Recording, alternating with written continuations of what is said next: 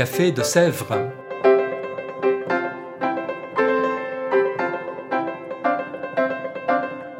Au Café de Sèvres, on discute philosophie et théologie.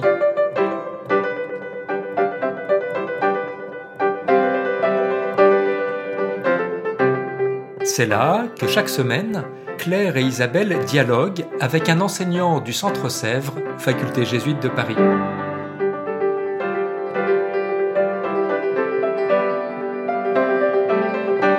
L'émission d'aujourd'hui est animée par Isabelle de la Garandrie.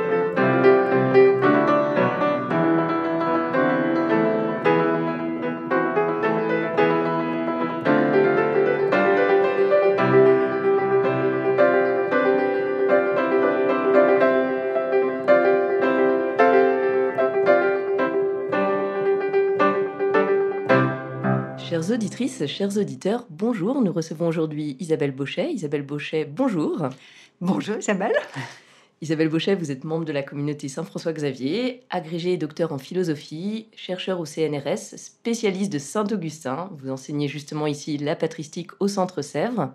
Et ce semestre, vous menez un séminaire de second cycle intitulé Grâce, progrès spirituel et perfection selon Saint-Augustin, un vaste programme pour lequel nous vous recevons ici au Café de Sèvres.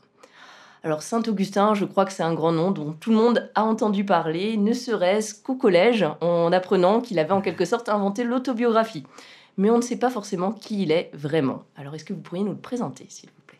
Eh bien, très simplement, Augustin, d'abord, il faut le situer en Afrique du Nord, euh, à la charnière du 4e et du 5e siècle. Euh, c'est un citoyen romain, puisque l'Afrique est romaine à cette époque. C'est un homme qui s'est converti très tard, à l'âge de 32 ans, après avoir passé presque 9 ans dans une secte, le manichéisme, avoir euh, été marqué par euh, le néoplatonisme, avoir fait toute une recherche de la vérité, et donc il se, convertit en lisant Saint Paul, euh, et c'est ce qu'il a raconté dans les Confessions. Mais on pourrait aussi évoquer toute l'œuvre ultérieure d'Augustin. Augustin, c'est un pasteur qui a eu un, un très grand rôle dans l'Église de son temps. Saint Augustin, un pasteur, mais aussi un grand écrivain.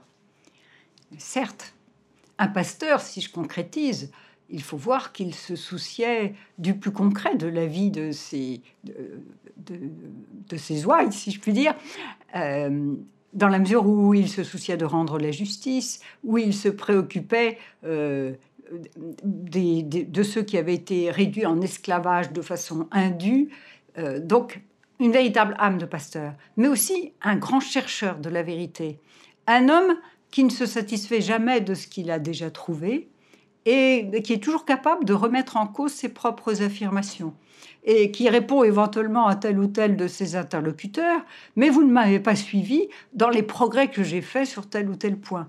Autrement dit, un homme qui refuse absolument qu'on absolutise tel ou tel de ses affirmations, euh, si on découvre par ailleurs que cette affirmation est fausse. Très bien, donc euh, grand pasteur. On le surnomme également le docteur de la grâce. Or, le séminaire que vous menez ce semestre commence justement par ce mot, ce mot de grâce. Alors pourquoi Augustin est-il le docteur de la grâce et quelle définition donner à ce terme? Alors, la grâce aujourd'hui, ça nous paraît peut-être un mot abstrait. Oui, assez souvent. Or, en fait, pour Augustin, la grâce, de façon très concrète, c'est vraiment le don de l'Esprit Saint. Et un verset qui est très important pour Augustin, c'est Romains 5, 5. L'amour de Dieu a été répandu dans nos cœurs par l'Esprit Saint qui nous a été donné. Eh bien, la grâce, c'est l'expérience de cet amour de Dieu versé en nos cœurs par l'Esprit Saint. Et peut-être une autre manière de qualifier cette euh, doctrine de la grâce chez Augustin, c'est euh, un verset, euh, 1, 1 Corinthiens 4, 7.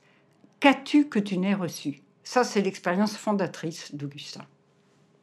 Qu'as-tu que tu n'aies reçu Nous invitant à nous tourner toujours plus vers ce qui est don de Dieu, finalement. Et euh, si je reprends l'intitulé entier de votre séminaire, c'est donc grâce, progrès spirituel et perfection. Ce mot de perfection, il n'est pas très confortable à nos oreilles modernes. Alors est-ce que c'est vraiment possible pour un chrétien d'envisager d'être parfait alors que nous sommes tous marqués par le péché originel? Il est certain que le mot perfection n'a sans doute pas très bonne presse aujourd'hui. Pour être tout à fait exact, il faut voir qu'Augustin se parle surtout de perfection de la justice. Et il faudra être encore plus précis et voir que ce thème intervient dans son œuvre essentiellement en réaction aux thèses des Pélagiens, car les Pélagiens soutenaient qu'il y a eu, qu'il y a des hommes sans péché, que l'on peut être sans péché. Et donc c'est pour répondre à, cette thèse pélagienne concernant la possibilité d'hommes sans péché et l'existence même d'hommes sans péché qu'Augustin va s'intéresser à cette question de la perfection. Euh, peut-être aussi pour, pour nuancer ce terme, il faut penser dans perfection à la notion d'accomplissement. On va jusqu'au bout, et c'est une notion qui est importante dans l'Antiquité. Mm-hmm l'idée d'aller jusqu'au bout. Vous parliez euh, il y a quelques instants de pélage et des thèses mhm. pélagiennes. Alors peut-être quel, euh, quel, équilibre donner au péché et à la grâce, euh, au fait d'être sans péché, ou à cette grâce reçue dans cette controverse? Quels étaient les avis en présence? Mhm. Un petit peu nous les présenter. Voilà. Je dirais en deux mots que pour Augustin, finalement, la question majeure n'est pas du tout de savoir si oui ou non il peut y avoir un homme sans péché, s'il y a eu un homme sans péché. Bon, bien sûr, le Christ est sans péché, mais sa question majeure, ce n'est pas là. La question majeure, c'est de savoir à quelles conditions il peut y avoir un homme sans péché. Et l'essentiel est d'affirmer que ce n'est possible que par le don de Dieu. C'est la grâce de Dieu qui permet à un homme d'approcher la perfection de la justice. En face de lui, Pélage, et plus généralement les Pélagiens, euh, limite au maximum euh, l'aide de Dieu dans euh, le fait dans la dans l'acquisition de la justice.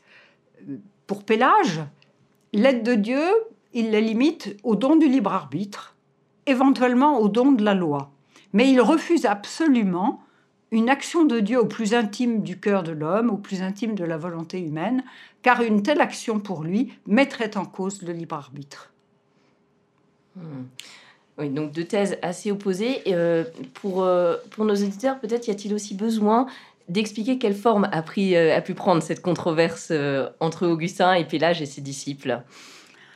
Alors, bah, elle a pris essentiellement la forme de, de traités polémiques écrits de part et d'autre, mais pas seulement de traités polémiques, parce que Augustin a, a prêché à son peuple parce que ces idées se répandaient, euh, par, exemple à Carthage. Au point de départ, à Carthage, il y a eu des hommes qui ont dit que euh, bah, n'y avait, plus besoin de baptiser les petits enfants. Et c'est ça qui a suscité une réaction du peuple de Carthage.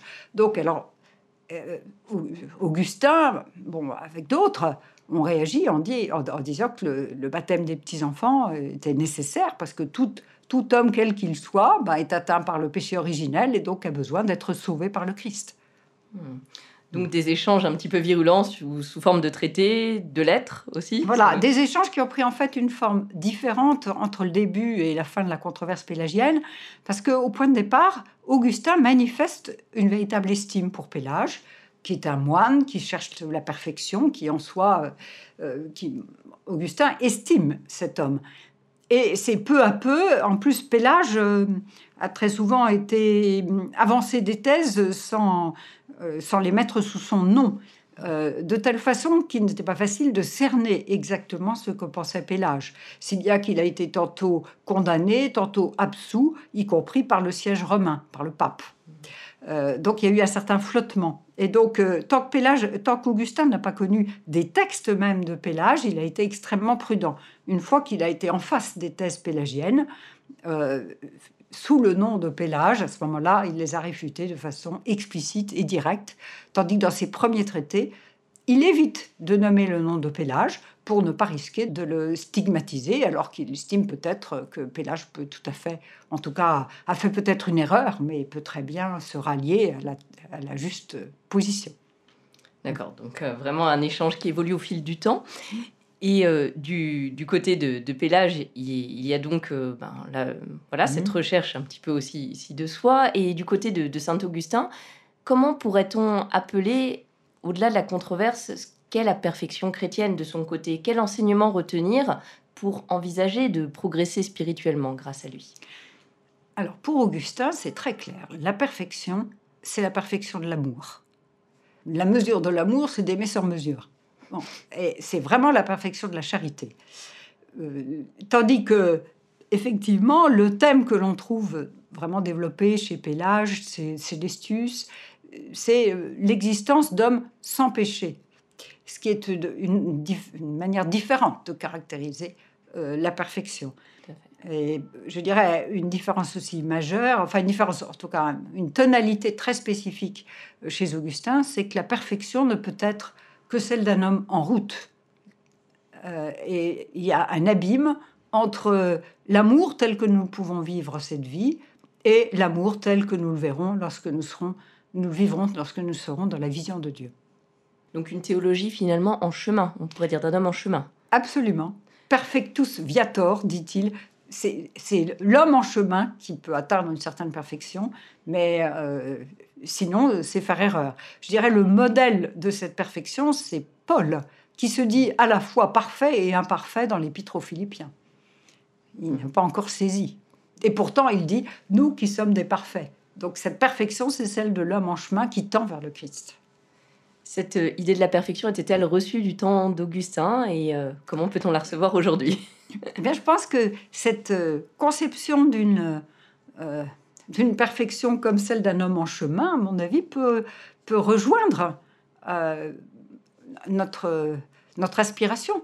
Bon, on n'est jamais arrivé. Il y a toujours à faire plus, il y a toujours à chercher davantage. Et, euh, et on n'est jamais arrivé au bout de l'amour. On peut toujours aimer mieux. Et, et, donc, je pense que Augustin peut nous accompagner sur ce chemin, d'autant plus que pour lui, le progrès dans cette perfection de l'amour ne peut venir que du don de l'esprit qui nous transforme intérieurement. Et donc, euh, c'est tout sauf euh, euh, à la force du poignet. C'est pas à la force du poignet qu'on va réaliser ce, programme. C'est vraiment avec le don de l'amour de Dieu qui nous transforme et nous donne d'aimer à notre tour. D'accord, donc à vraiment à recevoir toujours plus le don de Dieu. Très bien. Et sur, vous avez cité quelques passages de, enfin, de mhm. Saint Paul, notamment sur lequel il prend appui. Mhm. Euh, quelles sont ses autres sources à Augustin pour euh, développer cette, euh, cette doctrine justement du don de Dieu? Alors là, Saint Jean, le prologue de mhm. Jean, mais tout l'évangile de Jean, mais aussi bien évidemment la première lettre de Jean. Il a fait un très beau commentaire de la première lettre de Jean, donc entièrement centré sur la charité. Et donc, si on veut découvrir un premier texte d'Augustin, eh bien, lisez son commentaire de la première épître de Jean. Une invitation à le découvrir et à l'ouvrir.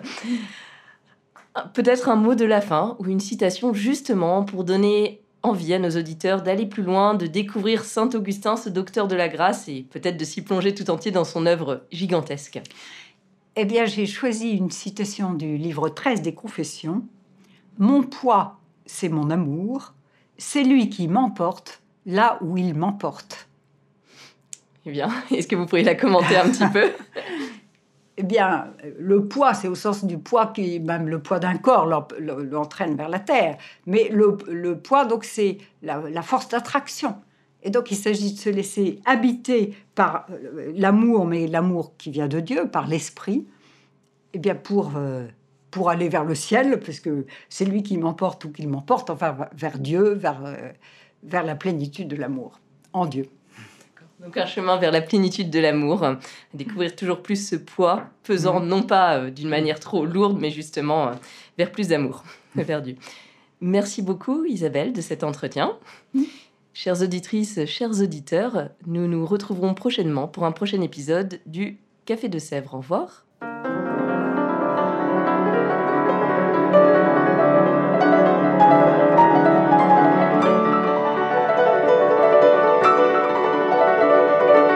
Écoutiez Café de Sèvres, le podcast du Centre Sèvres, Faculté jésuite de Paris, en partenariat avec RCF.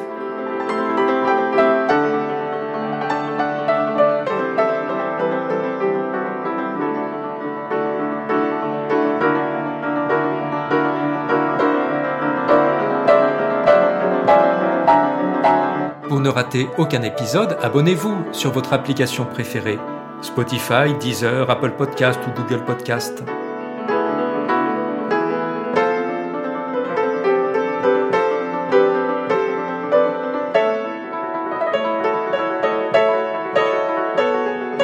Et sur notre site internet www.centresèvres.com, découvrez l'ensemble de nos cours et conférences en philosophie et théologie. À bientôt!